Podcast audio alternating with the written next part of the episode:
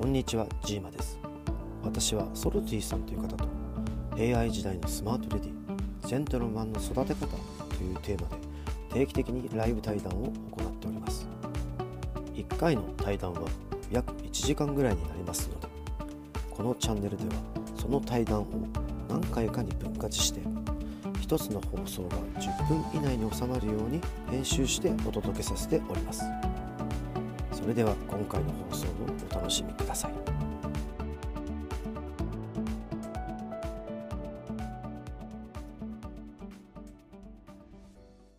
こんにちは。どうも。聞こえますか？あ、聞こえます。大丈夫です。です今日は全然大丈夫ですね。はい。じゃあちょっとこここで今回はやっていきましょうか。はい。今、京子さんと話してたんですけども、はい。あの今移動中ってことはあの聞き戦で入ってもらったのでね。はい。じゃあよろしくお願いします。よろしくお願いします14回目で合ってるんですか？合ってますね。はい。あ合ってますか？はい。合ってます前回はやっぱりゴール設定とかその目標設定とかそういう話をしましたよね。それで、なんではい。ゴール設定とか目標を設定しないといけないかっていうのは確か人間のその脳の仕組みとかセンサーの仕組みとかっていうのであの話したと思うんですよね。どういうことかっていうと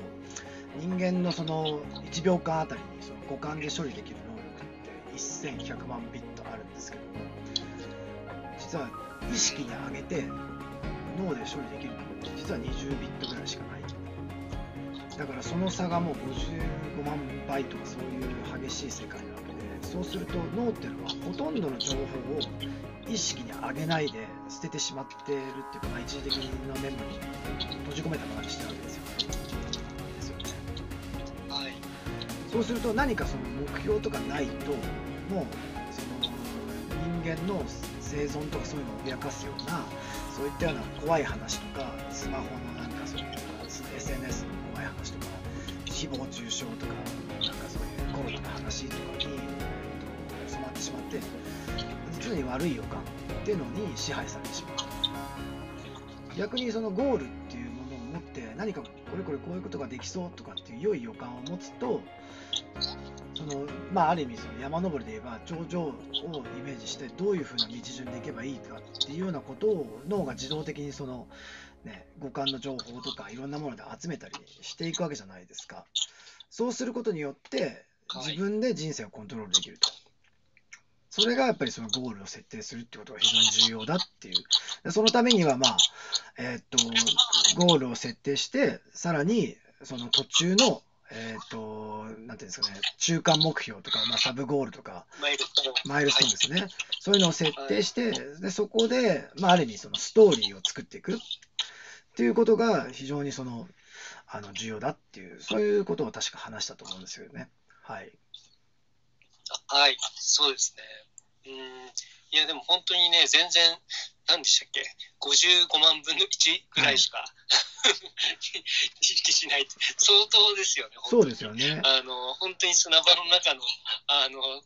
なんだろうな、中からあの一粒のあのキラキラしてるのを見つけるみたいな、そんなイメージですもんね。ですよね。で、ソルティさんが言ってて、すごく興味深かったのは、お子さんが双子さんじゃなかったら、多分今まで全く双子さんの存在っていうのを街で認識してなかったんだけども、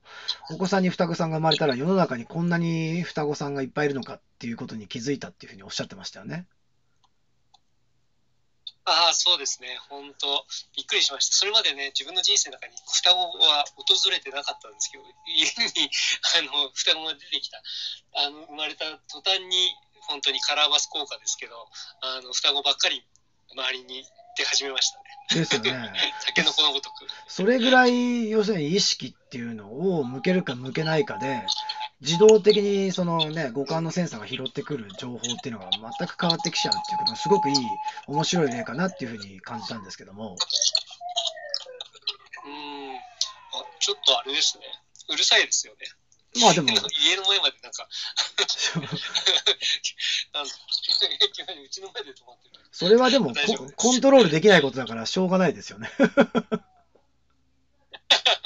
そうですね。ええまあ、しょっちゅう来るんですけどね。うちの前通るんです。なるほど、なるほど。まあそういうことで、でやっぱりそのプライベートスクールで我々の子供たちも、やっぱりちっちゃい時ってなかなかその目標を達成することの意義とかそういうのってなかなかわからないじゃないですか。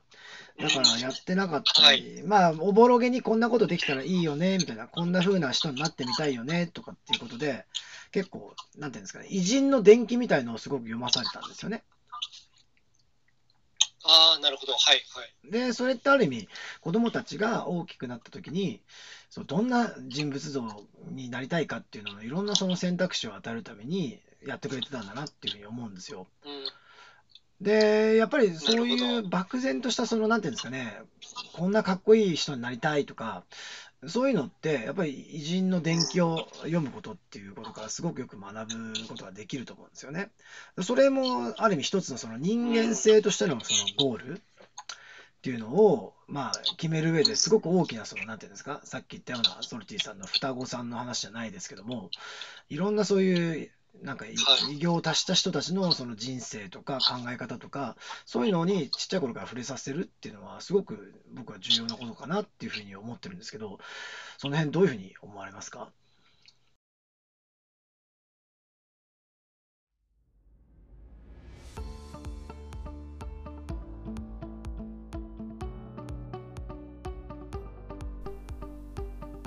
今回も最後まで聞いていただいてありがとうございました。このタイミングでピンときた方は是非フォローをよろしくお願いします。